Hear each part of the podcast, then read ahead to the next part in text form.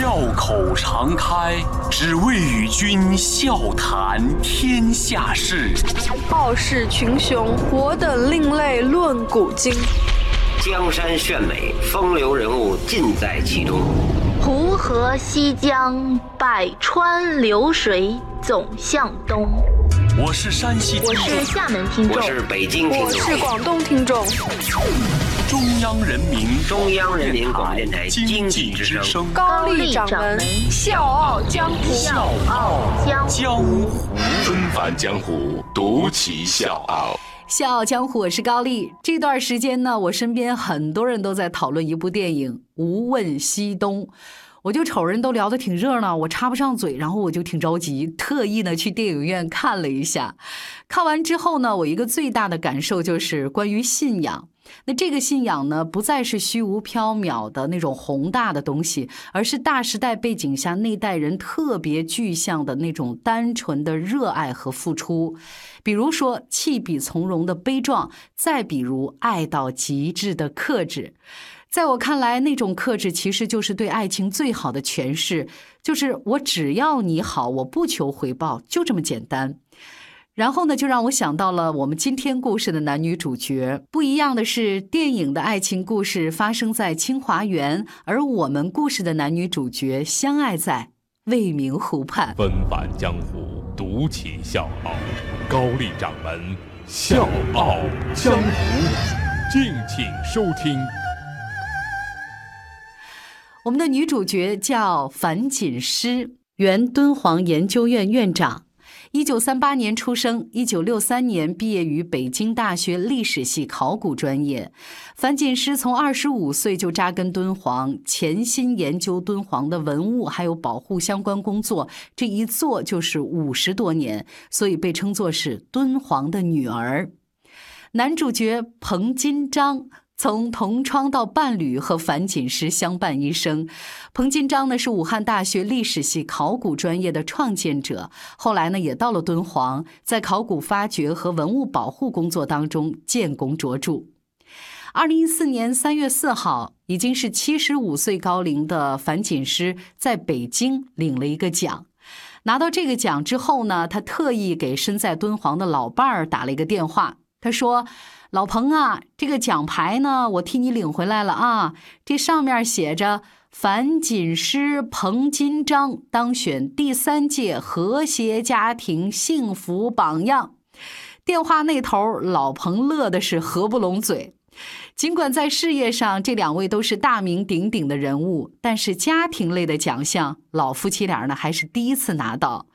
樊锦诗经常听到人们说她都是什么只顾事业不顾家庭啊，诸如此类。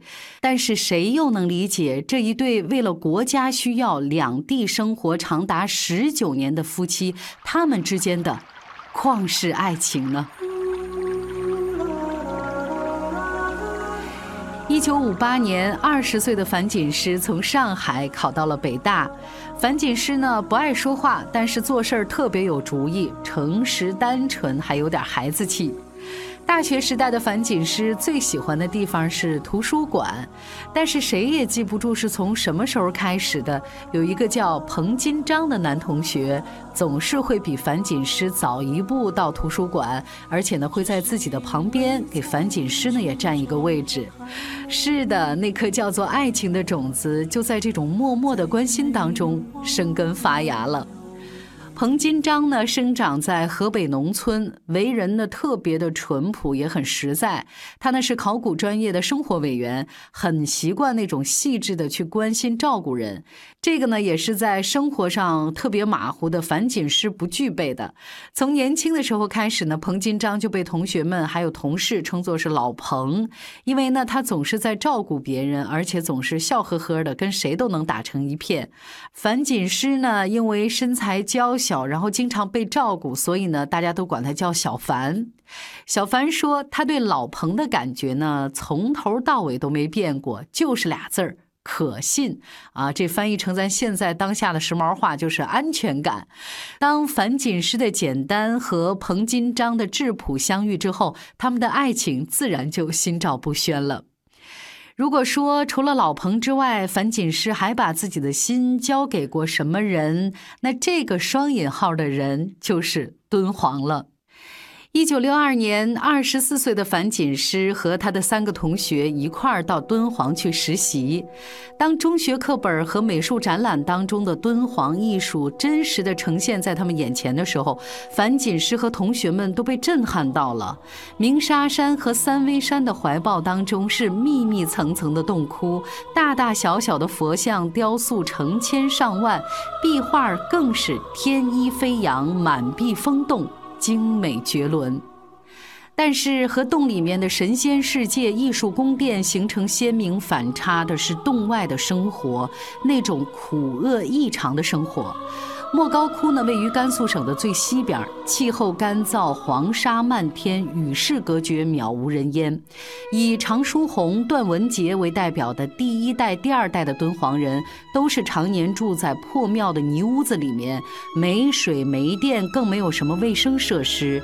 吃的呢是白面条，配菜呢是一碟盐、一碟醋，没有商店，听不到收音机，看的报纸呢都是十天以前的。每天呢，樊锦诗都要跟着先生们爬蜈蚣梯到洞里面去做研究。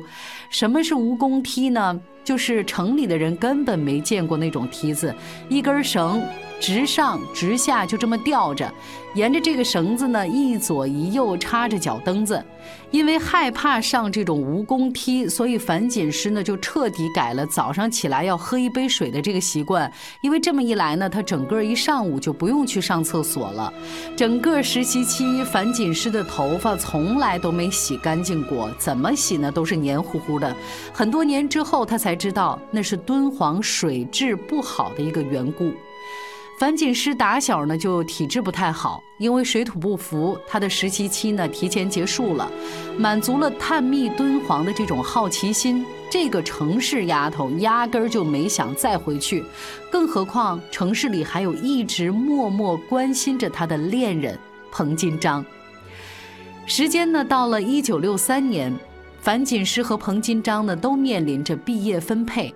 听说敦煌写信来向北大要人，名单里面呢就有敦煌实习过的樊锦诗。樊锦诗的父亲呢从上海特意写了一封求情信给学校，但是樊锦诗却把这封求情信给扣下来了，没有转交。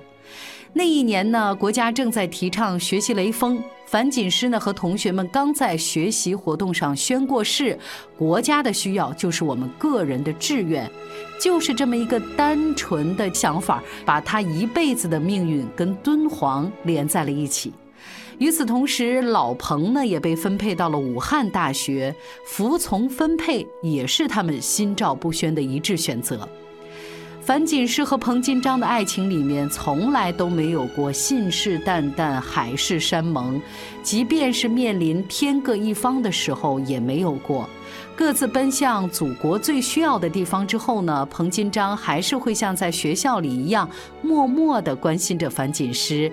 他会经常给樊锦诗写信，但是这个信里面从来都没有什么你侬我侬，只是互相的告诉对方我的工作和生活的情况，最多呢是在信的结尾道上一声问候，一声珍重。再次到了敦煌，为了梳洗方便，樊锦诗就干脆剪了一个特别短的运动员头。也是从那个时候开始，樊锦诗几十年都没有再留过长发。一九六七年的元月，樊锦诗和彭金章在武汉大学的宿舍里面举行了简单的婚礼，而谁也没想到，这之后是长达十九年的分离。小江湖，我是高丽，樊锦诗、彭金章的爱情故事，明天继续。我是叶檀，向你推荐有性格的节目《笑傲江湖》，请在微信公众搜索“经济之声笑傲江湖”，记得点赞哦。